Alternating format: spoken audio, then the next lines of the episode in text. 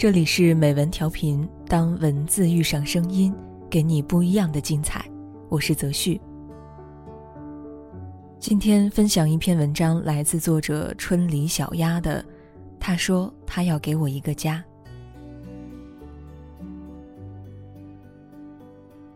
准备入睡时，手机上突然跳出了小维的微信消息。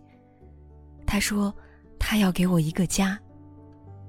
注意到了小维特别的用词，不是想给我一个家，也不是要给我一个房子，而是笃定的，他要给我一个家。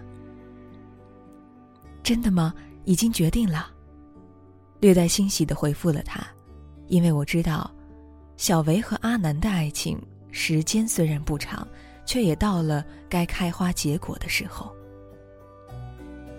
从谈恋爱开始，两个人一直都是分隔两地。曾经的小维很排斥异地恋，因为他始终觉得，如果难过的时候你不能陪在我身边，每天只能隔着电话对我说晚安的爱情，来得太脆弱，也太遥远。是阿南的坚定，让小维打破了这个曾经因为异地恋失败而定下的规矩。阿南是一个特警，工作时间不像普通上班族一样有稳定的双休，碰到临时任务值班熬夜也是常有的事儿。可他总能找到时间，去另一个城市，照顾小薇。是的，你没有看错，不是看望，也不是带他玩，而是照顾，真正用心的呵护。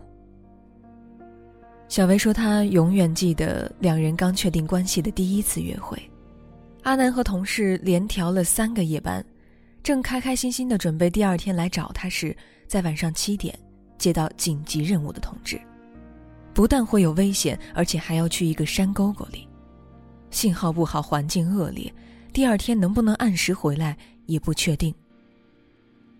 那天晚上下着雨，阿南的心里也不平静。”作为一个特警，很多时候因为工作的性质，他并不能和小薇说太多。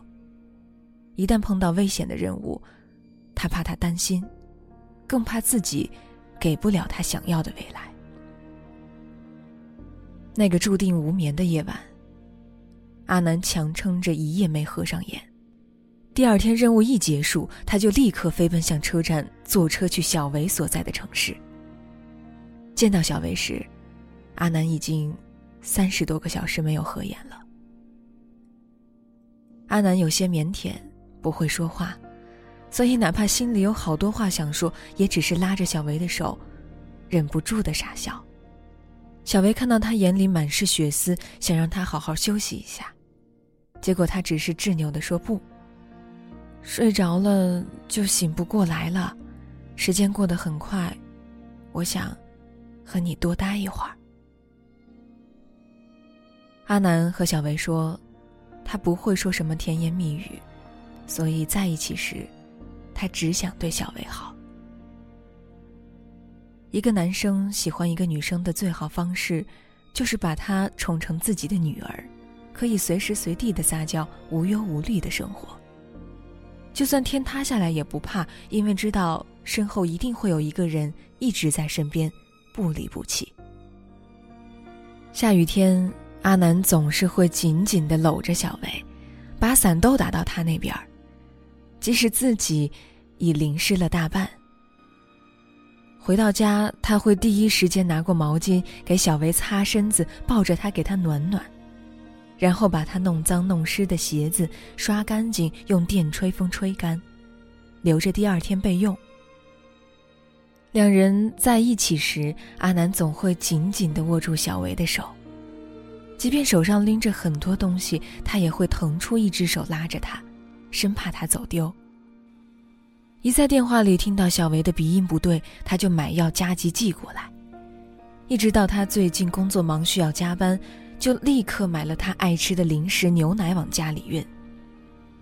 小维比较凌乱，东西总爱乱丢，阿南就趁着休息把他的衣柜完完全全的整理了一遍。小维说：“和阿南在一起之后，自己就仿佛变成了智障，好像生活上大事小事都会有他照料着去完成。小维不是一个喜欢依赖的人，在外人眼中，他很独立，也很要强。可就算是这样的他，也被阿南的无微不至宠得不管不顾。小维最喜欢阿南宠溺的乱揉他的头发。笑着说：“你怎么像个小孩一样？”每次阿南一做这个动作，他都觉得自己是世界上最幸福的人，因为只要一抬头，就可以看到阿南对他温柔的笑。很多人说，一个男生是不是真心对你，就看你在他的交际圈有多透明。两人第一天在一起的时候，阿南就和家里人宣布了这件事情。自此之后，他所有发的朋友圈，都是和小维在一起的点点滴滴。他说：“有这么一个喜欢的人，当然要让全世界都知道。”我可以感受到，对话框那头的小维，是有多幸福。毕竟，对于一个男生来说，要给出这样的承诺，并不容易。而对于女生而言，男朋友的意义，并不仅仅是一个未来的老公、一个对象，它代表着有委屈的时候，你可以肆无忌惮的把眼泪抹在他衣服上。它表示，你可以在心烦的时候发脾气、爆粗口，也不用担心这个形象会吓跑他。它更意味着。你们携手之后，未来的几十年，都可以一起相互依偎着走过。无论风雨，无论悲喜。好的爱情，不会让你难过，而真正爱你的男生，只会让你快乐。一个交往时连为你努力都做不到的男生，也真的别去妄想，结婚后他真的会改变。与其把往后的日子交给他们。倒不如当断则断，趁早分开。毕竟生活还是要继续，一个人的你，说不定还能更洒脱自在。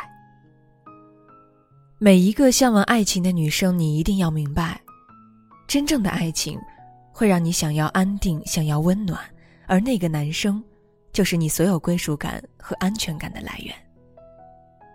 他或许不会立马出现，可他一定会来。所以你要等，在他来之前，在最好的时光，做最好的自己。而当他真正的出现时，也请你不要着急让他许你一个承诺，因为如果他爱你，当他准备好的时候，他一定会迫不及待的告诉你：“亲爱的，我想要给你一个家。”一个属于我们两个人的温暖的家，而你只要笑着对他说：“我愿意。”